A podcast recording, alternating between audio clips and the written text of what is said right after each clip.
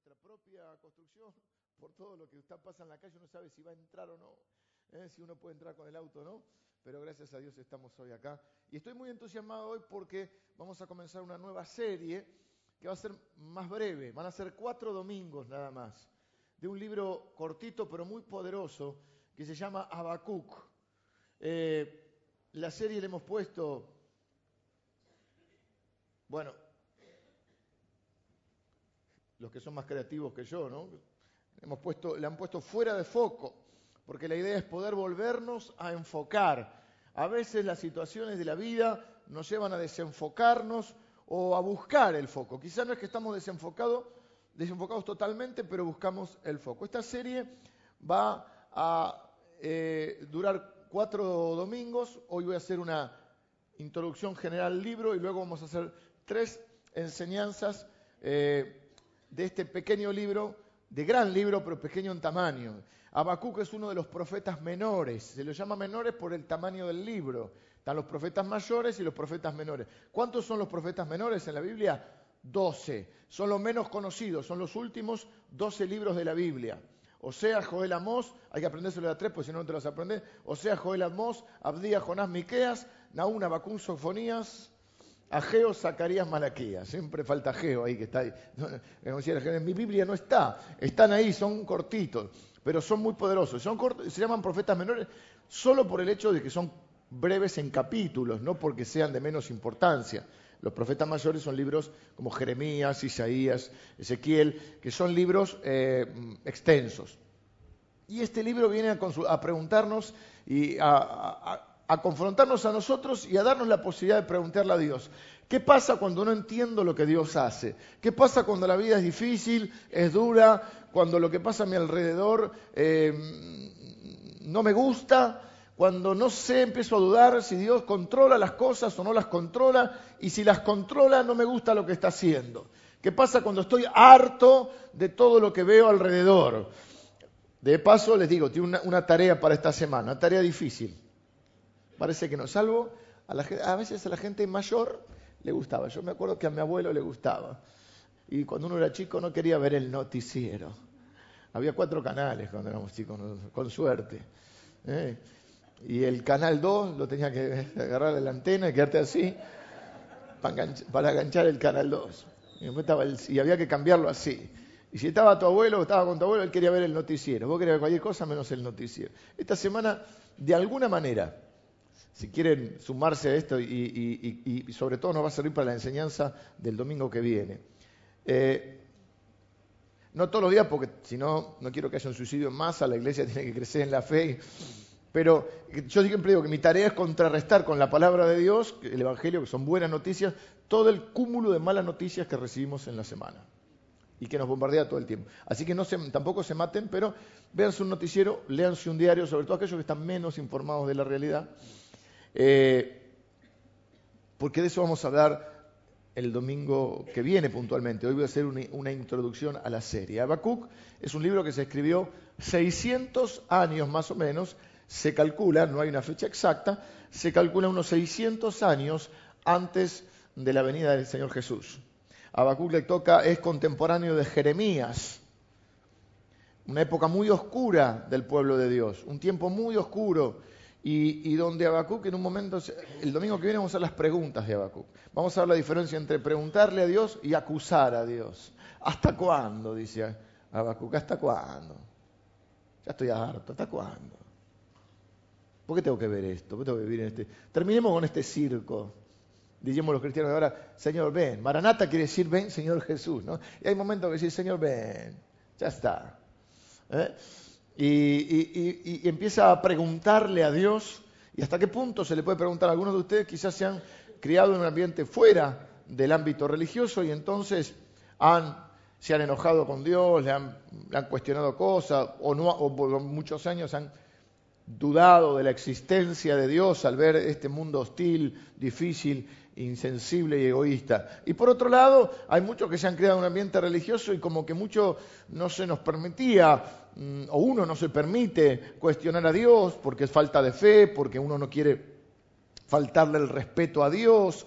Y entonces este, muchas de esas preguntas no quiere decir que no estén dentro nuestro, sino quizá no, nos las hemos permitido hacer. Así que es un libro mm, con muchos cuestionamientos y es un libro, creo yo, aunque se fue escrito, les digo, sería más o menos unos 2000, 2500, 2600 años de nuestra fecha de hoy, pero es un libro tremendamente actual. Por eso la tarea para esta semana es léanse, aunque sea un diario digital, eh, muchos seguramente están en, contacto, pero quizá las generaciones más jóvenes y lo bien que hacen en no estar tan pendientes. Hay que, hay que, buscar un equilibrio, un punto de equilibrio entre no poder vivir en una burbuja y no estar todo el día bombardeado por los medios, que ahora hay otra circunstancia. Cuando nosotros éramos más pequeños o quizá más inocentes,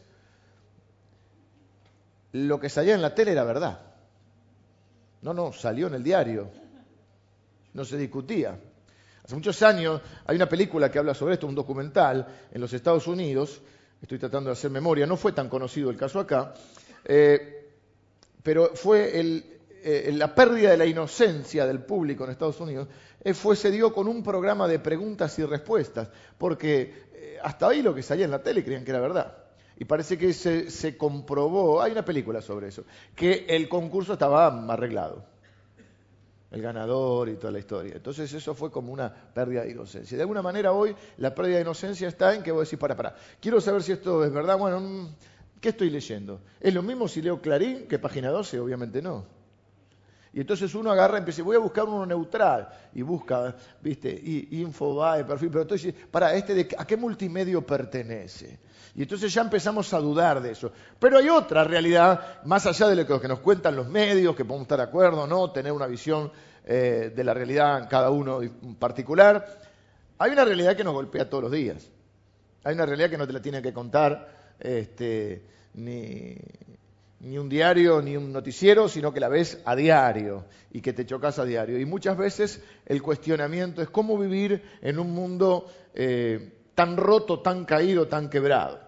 El libro está diseñado muy fácil. Yo voy hoy vamos a compartir la cena del Señor, por eso vamos eh, de lleno a la enseñanza de hoy. Hoy solamente voy a leer un versículo que es para mí la tesis de todo el libro. Hay versículos que Dios puso en la escritura y como que los pone y prende una, ¿viste cuando éramos chiquitos los, cartuchos de dinamita? Eh, Dios pone el versículo, prende una mecha y explota. Este es uno de esos versículos que explota. Quizá uno no sabe que está acá porque lo repiten otros. Es la base de la teología del Antiguo Testamento, es la base de la teología del Nuevo Testamento, es la base o subyace en la base de la teología de Pablo, subyace en la teología de Martín Lutero, este año que estamos celebrando los 500 años de la Reforma. Este es uno de los versículos que le explotó en la cabeza a Martín Lutero cuando lo volvió a leer en Romanos, porque este se repite en Romanos, se repite en Gálatas, y es uno de los versículos que quizá más conocemos de la Biblia, pero no sabíamos que el origen está acá. Y es Habacuc 2.4, que dice, el justo por la fe vivirá. El justo por la fe vivirá. Eh, pero también se repite en Hebreos, es un versículo que estalla por todos lados. Habacuc entonces está al final del Antiguo Testamento, eh, en, el, último tramo del Antiguo Testamento, 600 años de Cristo, antes de Cristo, Habacuc parece una persona muy, eh, muy preparada. Tiene una poesía, nosotros recibimos la traducción, tiene una poesía muy, eh, de muy alto nivel. No es un profeta, digamos, eh, de los más básicos. Es un libro muy, muy poético. De hecho, termina con una canción. Lo más lindo que, que tiene, lo vamos a ver el último domingo, que es cuando termina. El libro está diseñado así. Viene Habacuc y dice, este mundo es una porquería, Señor, no entiendo hasta cuándo tengo que ver todo esto que estoy viendo, hasta cuándo el sufrimiento, hasta cuándo el pecado que produce. El pecado es, eh, creo que San Agustín decía que el, eh, el pecado es una mujer embarazada de todos los otros pecados.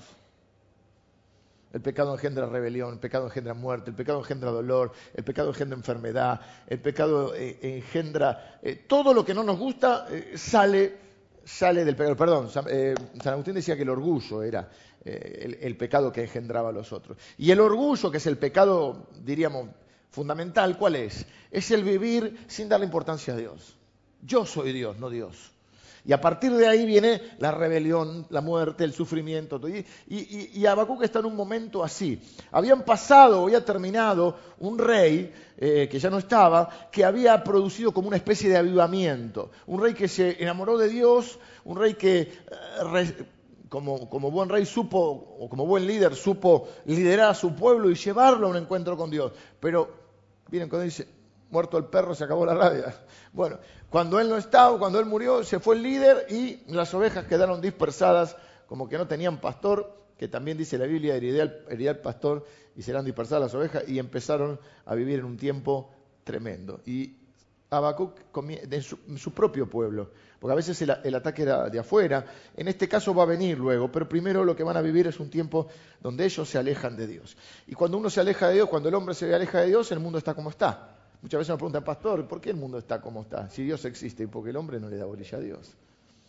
Entonces el libro es así. Habacuc comienza, lo vamos a ver el domingo que viene, ya específicamente las preguntas de Habacuc. Tres o cuatro preguntas concretas. ¿Hasta cuándo esto? ¿Por qué permitís esto?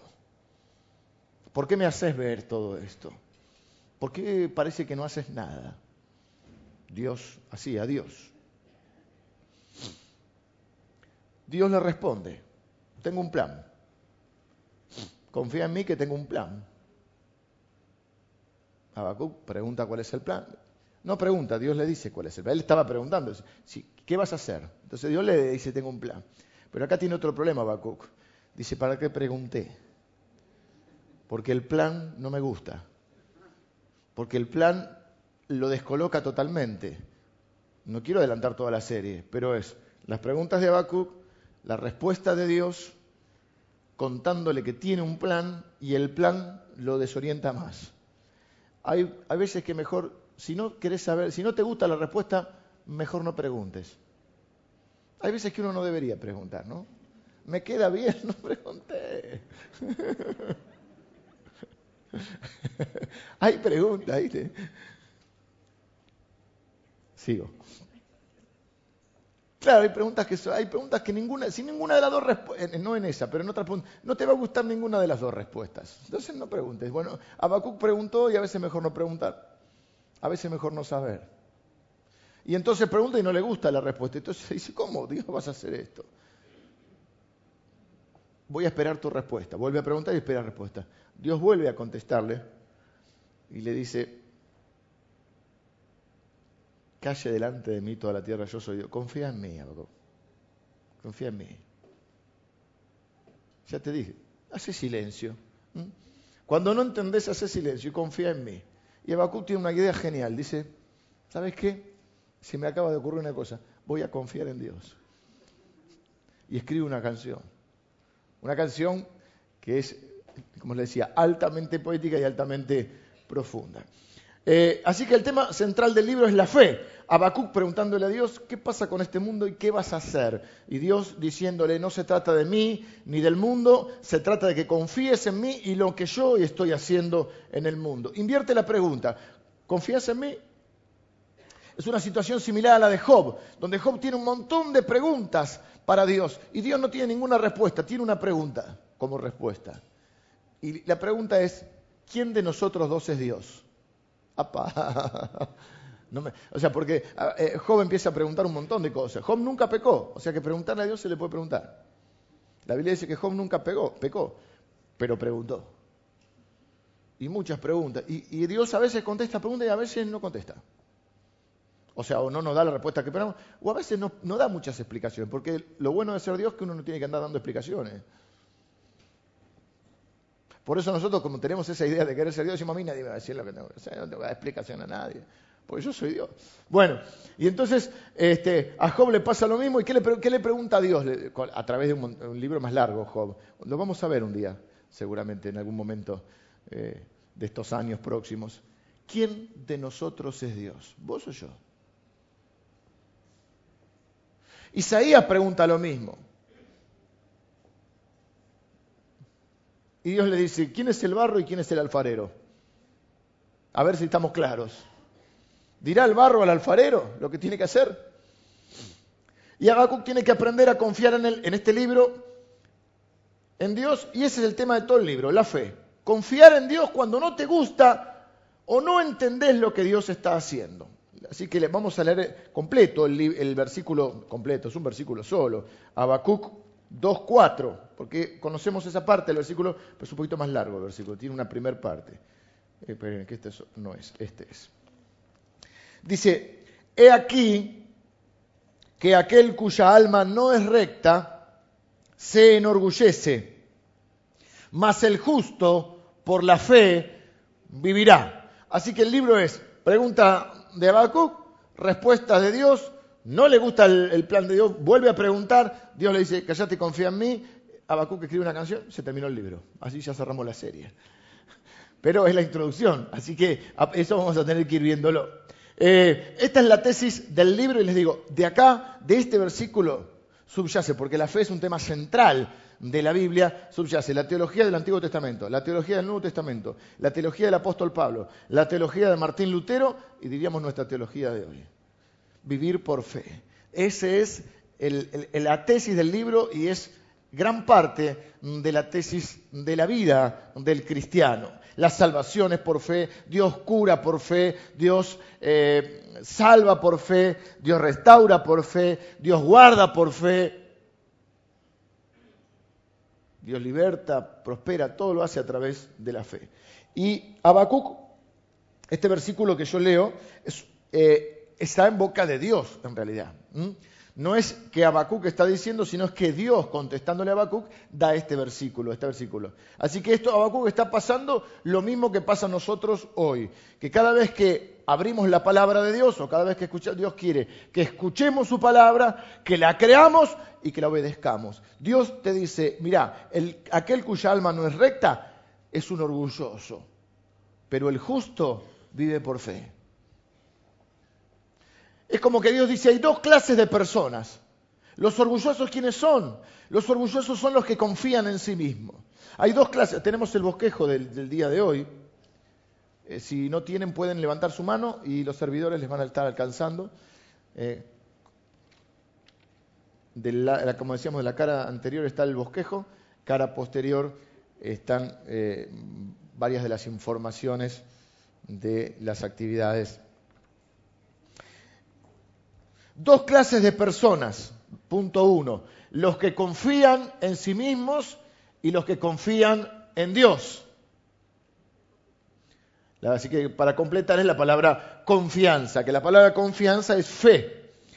Él dice, las personas que confían en sí mismos son orgullosos, piensan que son más inteligentes de lo que son, son más perceptivos, son más sabios de lo que son y piensan incluso que pueden ser más sabios que Dios. Y el que hace eso está siendo orgulloso y necio. Y ese es el gran tema de todo el libro. ¿Podés confiar en mí o podés confiar en vos mismo? Pero la realidad es que usted y yo no somos dioses.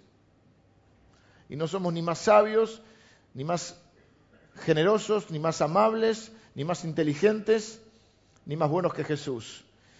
Y Él cuida mejor de nosotros que nosotros mismos. Por eso es un error cuando queremos a través de la oración cambiar la voluntad de Dios. En sí es como no confiar que la voluntad de Dios es lo mejor para mí. Es cuando uno quiere decirle a Dios lo que tiene que hacer, es porque uno cree que sabe mejor que Dios lo que Dios tiene que hacer. Quiero traer una palabra para los cristianos que están luchando. Obviamente aquellos que no son cristianos, frente a todo el mal de este mundo, la pregunta que se hacen es, si Dios existe. Y yo no quiero entrar hoy porque con este nuevo formato de tres reuniones no tengo el tiempo para explayarme completamente, porque en realidad aquí entra un tema que es el tema del sufrimiento y la explicación del sufrimiento y el dolor. Y entonces esto el hombre ha tratado de procesarlo de muchas maneras, a través de la filosofía, a través de las religiones, a través eh, de diferentes corrientes de pensamiento, buscando explicaciones. Y aquí podemos entrar entonces eh, a un abanico de teorías acerca de por qué el mundo es como es y por qué hay sufrimiento en este mundo. Los cristianos sabemos y creemos dos cosas que son desconcertantes, que Dios es bueno y que Dios es soberano. Que no todo lo que ocurre es voluntad de Dios, pero que Dios usa todo para cumplir sus propósitos y su voluntad. De eso vamos a estar más centrados quizá el domingo que viene. Pero la filosofía ha tratado de explicar esto, las religiones han tratado de explicar esto, y por eso hay, vamos, desde, eh, qué sé yo, podemos tener una, filosofía de tipo karmática, mm, podemos tener un ateísmo donde todo lo que ocurre es una explicación o una, un reforzar la idea de que no hay Dios si existiera un Dios, no sucedería lo que sucede. Y nosotros en medio de todo este caos, este dolor, este mundo insensible y egoísta, decimos, no, no, existe un Dios que es soberano y es bueno. Y eso es desconcertante si no lo unimos a la fe. Así que quiero que busquen aquellos, no sé si está en el, bosquejo, eh, pero búsquenlo conmigo, eh, una palabra para los que están, para los cristianos que están luchando en este momento. Hebreos 10, 35, donde va a citar también este versículo de Habacuc. Hebreos que algunos se lo, se lo atribuyen al apóstol Pablo, aunque no es claro, no, no, no, no se sabe exactamente eh, el autor humano, pero sí que el autor divino es Dios. Y dice, claro, Estoy tan mal con Sino anteojos que busqué hechos en vez de hebreos. Me pareció H, e, dije, bueno, estamos acá.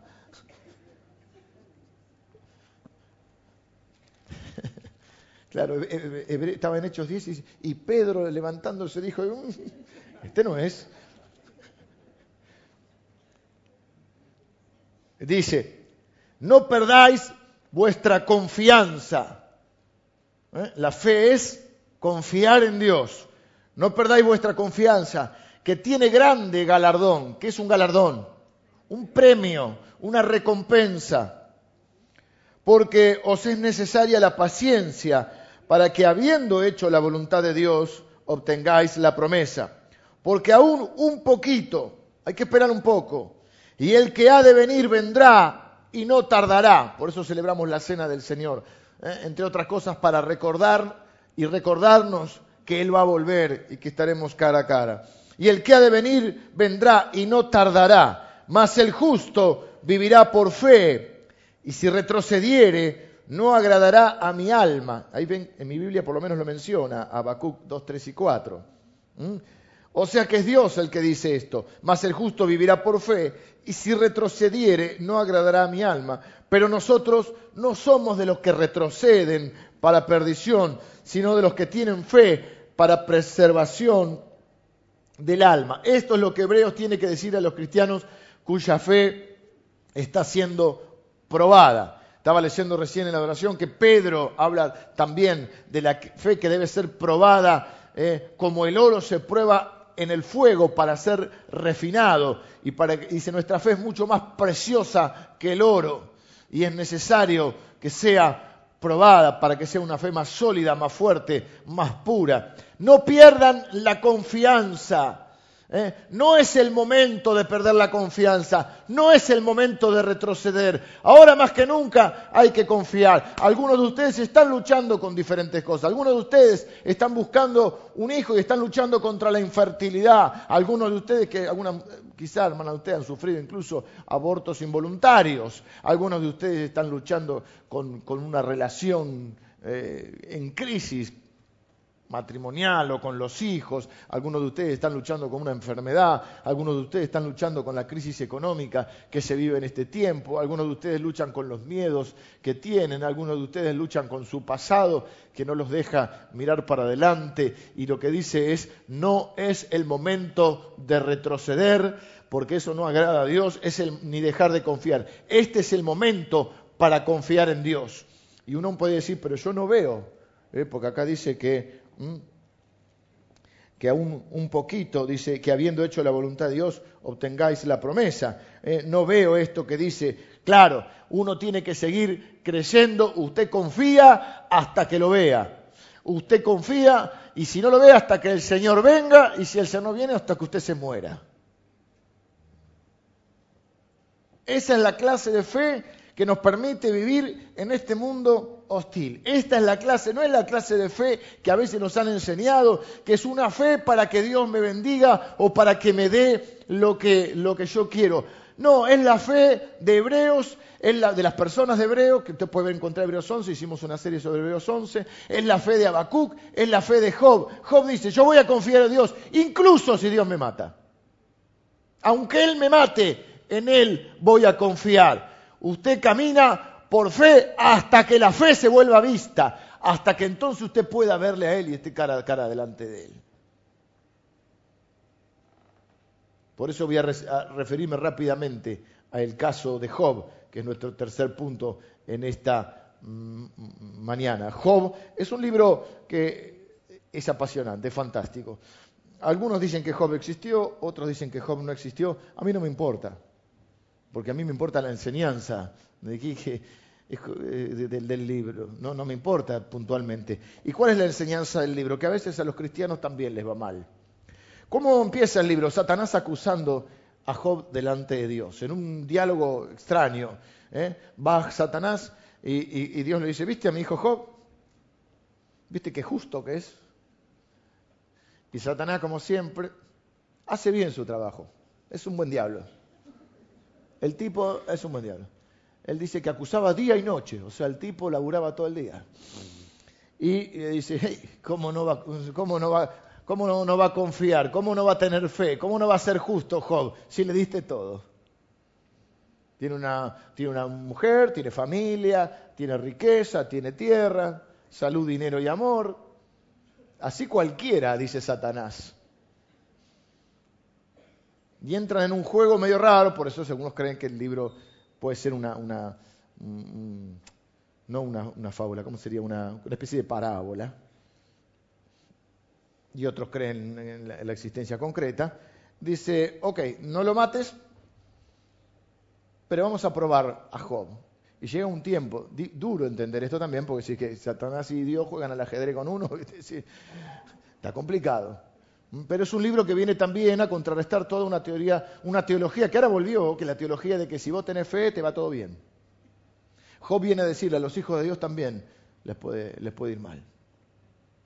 Viste que la teología es que si vos tenés la suficiente fe, no te vas a enfermar, si tenés la suficiente fe, no vas a tener, eh, vas a tener todo bien. Entonces Jesús no tuvo fe, ¿no? Porque Jesús sufrió un montón de, necesidades. Y, de cosas. Entonces, eh, Job viene a contrarrestar un poco eso. Jesús también, cuando Jesús viene a decir, le traje buenas nuevas a los pobres, porque creía que, va, si sos pobre es porque te falta fe, algo, algo, y entonces viene Job y Job de un día para el otro se encuentra sentado en el piso, rascándose con un pedazo de cerámica porque tiene una sarna, se le murieron los hijos, se le murió el ganado, perdió, todo lo que perdió la cosecha, le queda lo único que no se murió fue la mujer. La vida no es justa. ¿eh? No lo digo por mi caso, lo digo por el caso de Job. Porque la mujer de Job es, a la Biblia hay un versículo que es como una revelación, dice que algunas mujeres, no todas, la mujer rencillosa le llama, gotera continua, es la mujer rencillosa. Había una tortura china que lo, ataban al y le hacían caer una gota acá, te vuelve loco. Hay una película hace poco que vi que también estaba así. Gotera continua. ¿Y qué hace gotera continua? ¿Todavía crees en Dios? ¿Todavía retienes tu fe? maldice a Dios y muérete. Qué mujer de Dios. ¿eh? Qué bendición. Le queda a ella y unos amigos teólogos, esos horribles, que, quieren en ese momento discutir la soberanía de Dios y no discutir, sino afirmar, bueno, discurrir, ¿no?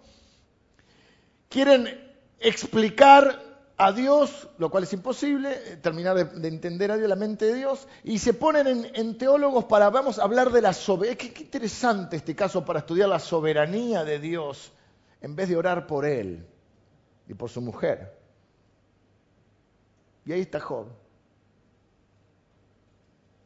rascándosela. No te puedo escuchar bien porque me estoy rascando la sarna. Sin hijos, sin riqueza, sin familia bueno. Sin amigos, bueno, los amigos de Job. Ay, a veces los cristianos tenemos que cuidado, nos transformamos en los amigos de Job. Cuando alguien está sufriendo, nosotros queremos, no, no, tengo la explicación, no esa explicación. Hay momentos que son momentos de callar, abrazar y sufrir con el que está sufriendo. No buscar explicaciones.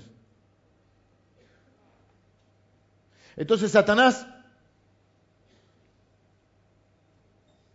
ataca a Job. Y Job tiene cuestionamientos. Y habla con Dios. Y en ese cuestionamiento, en ese momento es cuando Dios le dice, pero ¿quién de nosotros dos es Dios? Y Job está ahí, sentadito, sin saber qué está pasando, y dice, voy a confiar en Dios. Aunque Dios, incluso aunque Dios me mate, en Él voy a confiar. Esa es la clase de fe que nos permite vivir en este mundo hostil. ¿Qué otra cosa vas a hacer? ¿Podés tomar este consejo o el consejo de la mujer de Job? ¿Qué otra cosa vas a hacer en un mundo así? ¿Vas a maldecir a Dios y morirte? ¿O vas a confiar en Él?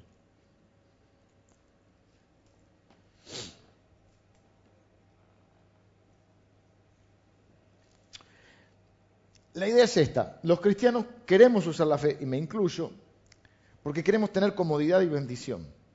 Y el problema es que a veces la comodidad y la bendición no es lo que Dios quiere para nosotros, porque lo que Dios quiere es que seamos fieles y que confiemos en Él. Y a veces esos dos objetivos chocan. Es decir, la fe en general viene a través del sufrimiento y de la prueba. Y por eso es que Dios permite que su pueblo y que nosotros pasemos a través de tiempos difíciles como Habacuc para que nuestra fe crezca y sea fortalecida, sea construida. Es necesario saber que Dios no solo nos evita, y es verdad, que a veces a través de la fe Dios es capaz de evitarnos algunos sufrimientos, pero también que Dios es lo suficientemente grande para que nosotros a través de la fe y confiando en Él podamos atravesar los sufrimientos. Es decir, no solo Dios nos evita algunos sufrimientos, sino que Dios nos eh, fortalece y nos hace o nos permite atravesar esos sufrimientos y salir adelante. Porque la, fe necesita ser probada y necesita sobre todo ser ejercitada. la fe debe ser ejercitada. ¿Por qué? Porque la fe es como los músculos que necesitan ser ejercitados. Porque si no son ejercitados, se atrofian. Por eso necesitamos hacer ejercicio, ¿sí? Hay un doctor bien mayor, es un doctor que nosotros, llevamos a, nuestros hijos eh, para algunas consultas generales y es un hombre, bueno, yo digo, pero este hombre es Forrest Gump, porque ha tenido una vida increíble, un hombre casi de 80 años. Y, pero jugó al básquet de joven y estuvo con Perón en los, los y estuvo acá y esto, bueno, increíble. No creo que me esté chamullando, creo que es verdad. Y, es un, médico bien de, los médicos, bueno, del estilo de médicos que a mí me gusta. Y eh, acá en Castelar. Y entonces él me explicó una vez que la falta de ejercitación, que a veces cuando la gente mayor camina arrastrando las piernas, es por falta de musculatura en los cuádriceps, en las piernas, para levantar las piernas. Los músculos se atrofian. De hecho, cuando nos ponemos un poco más grandes, vamos perdiendo masa muscular. Ah, viste que los abdominales no hay forma que se marquen ya. o están escondidos detrás de la, de, la panza. Pero bueno, lo cierto es que eh, hasta hay algunos productos que veía el otro día en la televisión que, empiezan a hablar de cómo se pierde no solo la, la, densidad de los huesos, sino la masa muscular. La única manera de, la verdad, de, poder eh, ganar masa muscular es haciendo fuerza. Tenés que hacer ejercicios de fuerza para ejercitar la masa muscular y poder tener, porque el músculo se tiende a achicar. La fe no se tiende a achicar, pero necesita ser ejercitada para que crezca, para que se fortalezca. Eh, eh, eh, la Biblia habla de esto, Pedro habla de esto, Habacuc es un libro de esto, Job es un libro que habla de esto. Es el mensaje central de la Biblia, que cada vez que somos probados, nuestra fe pasa como un... ¿Qué es una prueba al fin y al cabo? Una prueba es algo que nos permite pasar a un nivel superior. Si no aprobamos, repetimos o tenemos que recursar. Si estamos en la universidad tenemos que recursar. Pero cuando aprobamos pasamos a un nivel superior. Y en el ámbito cristiano es lo mismo. Por eso a veces estamos reprobando la misma o tropezando con la misma piedra o reprobando ante la misma eh, dificultad hasta que podemos superarla. Miren, la fe crece. Los que estamos acá vamos a hacer un ejercicio de recordar. Hace muchos años quizá, o hace algún tiempo atrás, algún desafío de fe o alguna situación en nuestra vida que requirió ejercitar la fe. Ahora la miramos y decimos, bueno, no era para tanto. Y quizá hoy estamos frente a un desafío mayor. Estoy pensando en algún ejemplo que podría ser.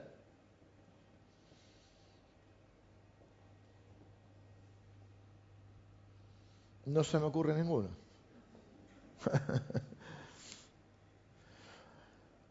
Pero vamos a verlo de este punto. Las personas que han pasado circunstancias difíciles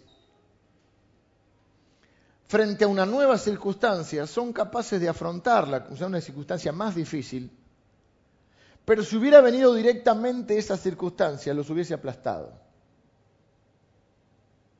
Dios nos lleva gradualmente en el ejercicio y en el fortalecimiento de nuestra fe. Uno va al gimnasio y no puede, puede intentarlo. Y quizá el primer día podés, porque el primer día tenés un poco más, pero después ya no.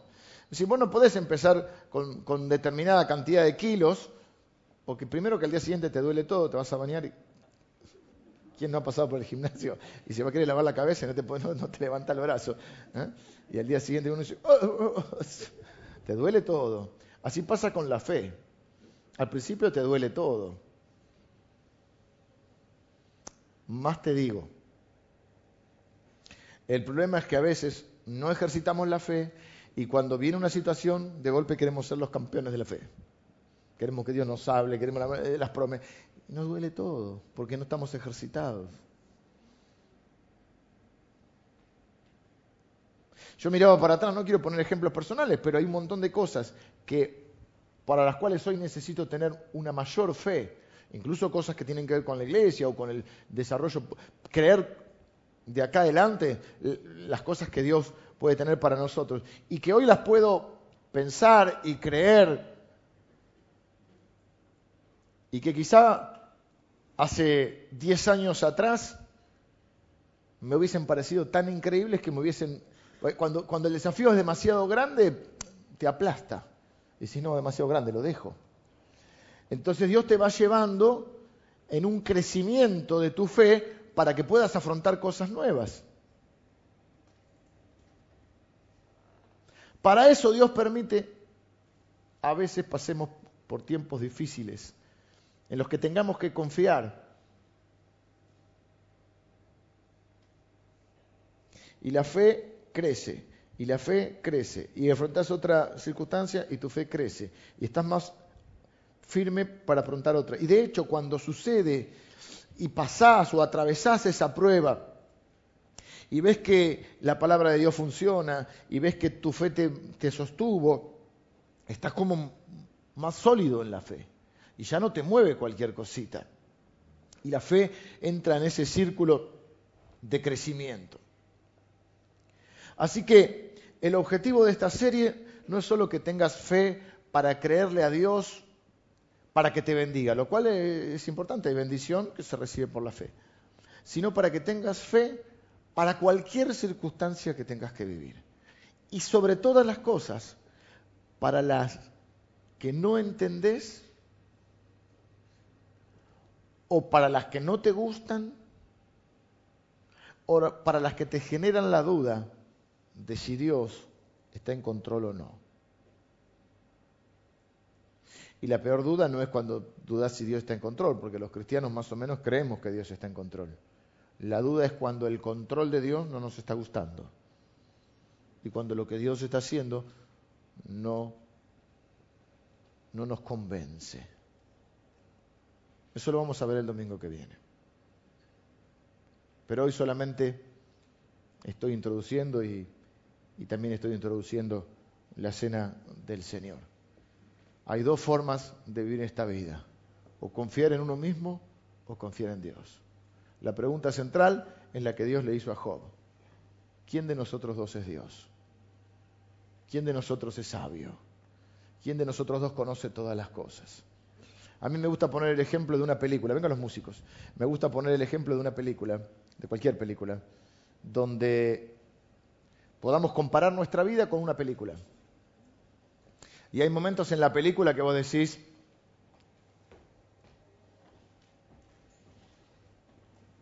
no me gusta cómo va la cosa. Hay momentos que la película te pone nervioso, tenso. Sabes que es una película, pero igual, estás compenetrado.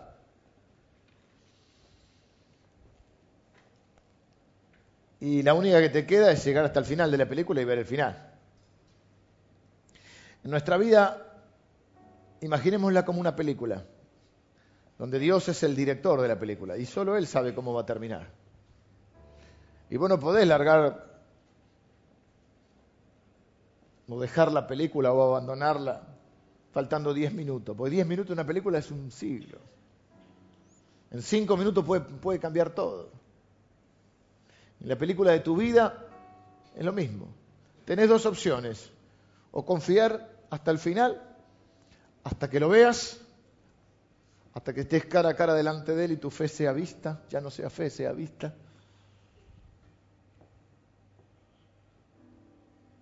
o perder tu confianza. Maldecir a Dios o abandonar a Dios y morirte. Dios le dijo a Job, ¿quién es Dios? ¿Quién de nosotros es Dios? ¿Vas a seguir conmigo aunque no entiendas lo que hago? Para eso te di la fe. Porque la fe para cuando está todo bien, ¿para qué la necesitas? Si tenés una buena esposa, un buen esposo, si tienes hijos lindos que aman al Señor, si estás bien económicamente. ¿Para qué necesitas la fe? Y segunda pregunta, ¿y se ejercita la fe ahí? Y cuesta más. Sí, se puede alimentar con la palabra de Dios, no vamos a renegar de los tiempos lindos de la vida, pero la verdadera momentos donde la fe se ejercita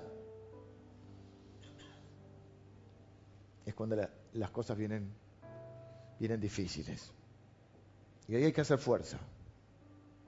No sé a cuántos les gusta ir al gimnasio.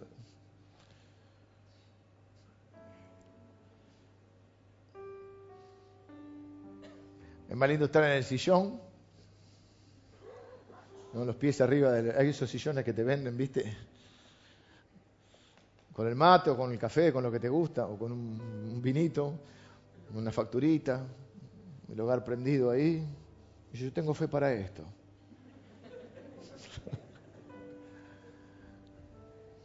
Y es como que nos dirían, bueno, bueno, si tenés fe, Dios te da el sillón, te da la factura. Y hay momentos que están ahí. Hay momentos que mirás por la ventana y decís, invierno, sácame de acá. Sácame de acá. Y hay momentos que hay que ponerse la campera y salir. Ir esperanza contra esperanza. Y ahí la fe se ejercita. Y ahí te haces más, te haces más firme. Si no, haces todo blandito. Y un día abre la ventana y te resfrías. Y no, no, no podés correr nada. Dice, Jeremías es, eh, estuve a punto, pero muy largo. Eh, lo vamos a en otro momento. Jeremías es contemporáneo de Habacuc. Los dos predican al mismo tiempo, trabajan al mismo tiempo. Y Dios le dice en un momento a Habacuc, voy a ver si consigo un libro, que no sé si está en español, que se llama algo así como Corriendo con los caballos. Porque le dice, si corriste con los de a pie y te cansaste, ¿cómo contenderás o cómo correrás con los caballos. Por la fe. Pero la fe tiene que ser ejercitada, porque el justo vive por fe. El orgulloso confía en sí mismo. El necio cree que sabe más que Dios. Pero el justo vive por fe. Y no es el momento de retroceder. no es el momento de perder la confianza. Es el momento de confiar. Aunque no nos guste, aunque no entendamos y aunque nuestro corazón se llene de enojos, de cuestionamientos o de dudas. Creer esperanza contra esperanza. Llegar al punto que uno pueda decir como Job, aunque Él me mate, incluso en ese momento, yo voy a confiar. No pierdan la confianza porque tiene premio. No pierdan la confianza porque tiene recompensa. Porque al fin y al cabo todo es por la fe. La salvación es por Dios salva por fe. Dios cura por fe. Dios guarda por fe. Dios provee por fe. Y dice, porque los que no abandonan son los que van a verlo cara a cara. Van a estar delante de Él. Y yo quiero, antes de la cena, estamos justo con el tiempo perfecto, quiero que oremos por dos cosas. Quiero orar por los que necesitan hoy un, refuerzo en su fe. Por aquellos que están en un tiempo oscuro o en un lugar oscuro de su vida hoy. Que están luchando como la gente de Hebreos, como Job, como Habacuc, como nosotros. Y que necesitamos pedirle fe a Dios para este tiempo. Y también pensé en algo que no me gustó, pero lo tengo que asumir. Capaz que alguno de ustedes lo pueda asumir conmigo, así no me dejan solo en esta. Es pedirle perdón a Dios por las veces que nos ha faltado la fe, por las veces en las que hemos dudado de Él dudado si era bueno. Claro, ya no lo dijimos así, pero nuestra queja, o nuestra bronca o nuestro enojo, nos hizo decir, ¿cómo, no cuidas de mí? ¿Cómo no me cuidaste? ¿Cómo, cómo, cómo dejaste que esto pasara? ¿Cómo permitiste esto? En las veces que hemos dudado, si las cosas no se le fueron de las manos, no que no se le pueda preguntar a Dios, ¿qué estás haciendo, Señor? No estoy entendiendo mucho, me está doliendo un poquito por acá, me están clavando algún cuchillito, sacame este, esta lanza. Eh, no digo eso, pero las veces en que lo hemos acusado de no ser bueno o hemos desconfiado de su amor, quizás es cuando decimos, Señor, me amas, realmente me amas. Entonces, por eso creo que dice que hay momentos que es mejor callar.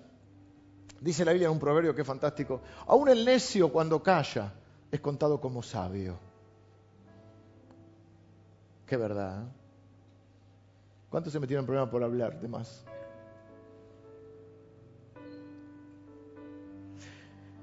Aún el necio cuando calla. Eh, eh, creo que Groucho Marx, que fue un, no Marx el comunista, Groucho Marx, que era un humorista, él decía, es mejor quedarse callado y quedar como un tonto o parecer un tonto que abrir la boca y confirmarlo. Algo así. Y yo creo que a veces Dios dice, cállate un poco, para después no tener que andar arrepintiéndonos de las cosas que hemos dicho. Cuando miramos atrás en nuestra vida y en nuestros eh, momentos de, quizá de prueba, sí, y que quizá no estábamos muy maduros en la fe, y después miramos ahora para atrás y decimos, la, gente que me tuvo que aguantar, la gente que me prestó, Dios, qué paciencia me tuvieron. Y yo con esos cuestionamientos, Dios es malo. Y, la gente que me aconsejó y que me acompañó, ¿no? Entonces, dos cosas quiero hacer delante de la cena. Porque la cena que viene a decir, que vamos a estar cara a cara delante de Él. Y a mí me ha pasado muchas veces que después, cuando, como no conozco la película, después voy a otro, ahora van películas, por ahí nos gusta más ahora el tema de las series de Netflix, que son temporadas y capítulos, ¿viste? Temporada 1, 13 capítulos, temporada 2, 15 capítulos. Y entonces, ¿viste? Uy, los capítulos van pasando y vos ya hay capítulos de tu vida que pasaron. Y algunos que pasaron y vos te sentís un poco mal porque decís, uy, si hubiese sabido cómo terminaba este capítulo, me hubiese callado, o hubiese dicho, no, voy a confiar en Dios. Y estuve quizá diciendo otras cositas, y ahora cuando Dios obra, vos decís, bueno, Señor, perdóname. ¿Viste? Si sos sincero, si no, si yo siempre creí en vos, eh, los que tienen mala memoria. Entonces, lo que Dios dice, a veces es mejor callar, para, para, porque vos no viste el final del capítulo. Vos no sabes. Yo sí sé cómo sigue la historia. Porque yo soy el alfa y omega, el principio y el fin. Y no hay nada fuera de mí. Porque vos vivís en un tiempo que se llama Cronos, que, que de ahí viene cronología o cronómetro. Y Dios vive en otro tiempo que se llama Kairos, que es el tiempo de Dios. Entonces Dios, en la línea de tiempo, Dios ya vio el final de la película. Es más, Dios es el director de la película. Entonces dice, no te apures. Hay momentos en que vos podés preguntarme y hay momentos que hay que callar y confiar. Callar y confiar. Entonces, vamos a hacer dos cosas delante de la cena.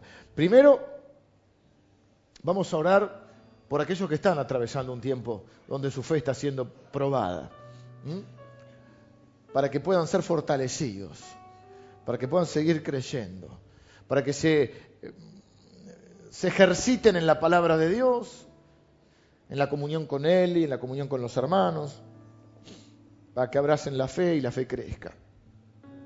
Y vamos a, unirnos a aquellos que quieran también, antes de participar de la, de cena, de pedirle perdón al Señor por aquellas veces que, que indirectamente lo hemos acusado a Dios, nos hemos quejado. Quizá alguno se identifica conmigo en esto. Para poder participar de la cena libremente, con esa esperanza.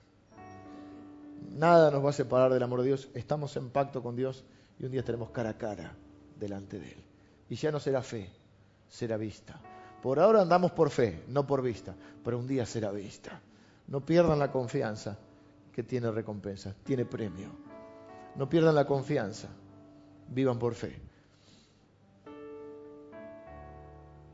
Vamos a orar. Señor, en, esta mañana te doy gracias por cada uno de mis hermanos que se ha acercado en esta mañana. Y Señor, a pesar del, frío y de lo que puede haber costado llegar hasta acá, hoy están aquí, Señor, para, para adorarte, para compartir la cena juntos, para vivir la comunión entre hermanos, para oír tu palabra y que tu palabra nos traiga fe. Señor, gracias por las situaciones, aún las difíciles, porque son las que nos han permitido crecer en la fe y llegar hasta acá.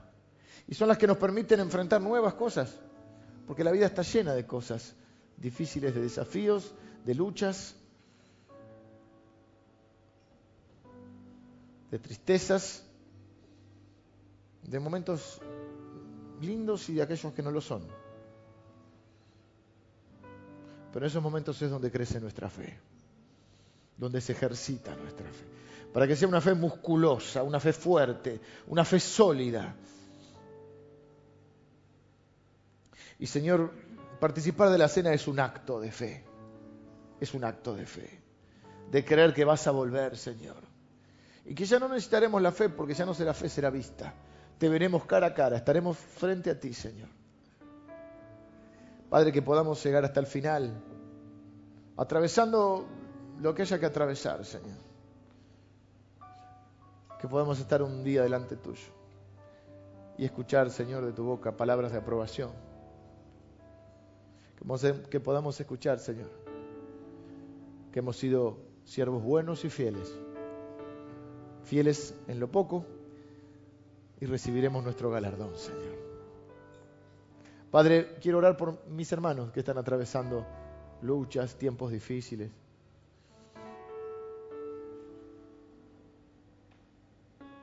Ampáranos, Señor. Te pido que nos auxilies, nos socorras, nos fortalezcas, nos consueles. Pongas esperanza y fe en nuestro corazón, Señor. Aumentanos la fe, Señor. Padre, aquellos hermanos míos que necesitan hoy una renovación en su fe, un refresco en su fe. Que tu Espíritu Santo use tu palabra, Señor, para que esa fe crezca en sus corazones, Señor. Señor, que en esta semana también algún obrar tuyo en nuestras vidas nos fortalezca. Sea una luz de esperanza para continuar. No andamos por vista, andamos por fe, Señor. Pero que haya algún tipo de señal de tu parte, Señor. Te pedimos perdón por las veces que hemos desconfiado, nos hemos quejado o hemos dudado, Señor, o de tu bondad, o de tu control, o de tu cuidado, Señor. Te pedimos perdón. Queremos ser obreros aprobados, Señor. Atravesar esta prueba una vez más, una vez más. Y seguir creciendo hasta para, parecernos un poquito más a Jesús. Señor, sabemos que la fe no es en la comodidad. La fe es en la prueba, en la lucha. Y ahí estamos hoy, Señor. Y por eso, más que nunca, queremos decirte que te necesitamos. Que sabemos que no somos dioses, no estamos preparados para ese lugar. Que tú eres Dios, Señor. Y que vamos a confiar en ti, pase lo que pase, hasta el final de nuestros días, hasta que te veamos cara a cara. Oramos en el nombre de Jesús. Amén. Invito a los servidores a que puedan pasar.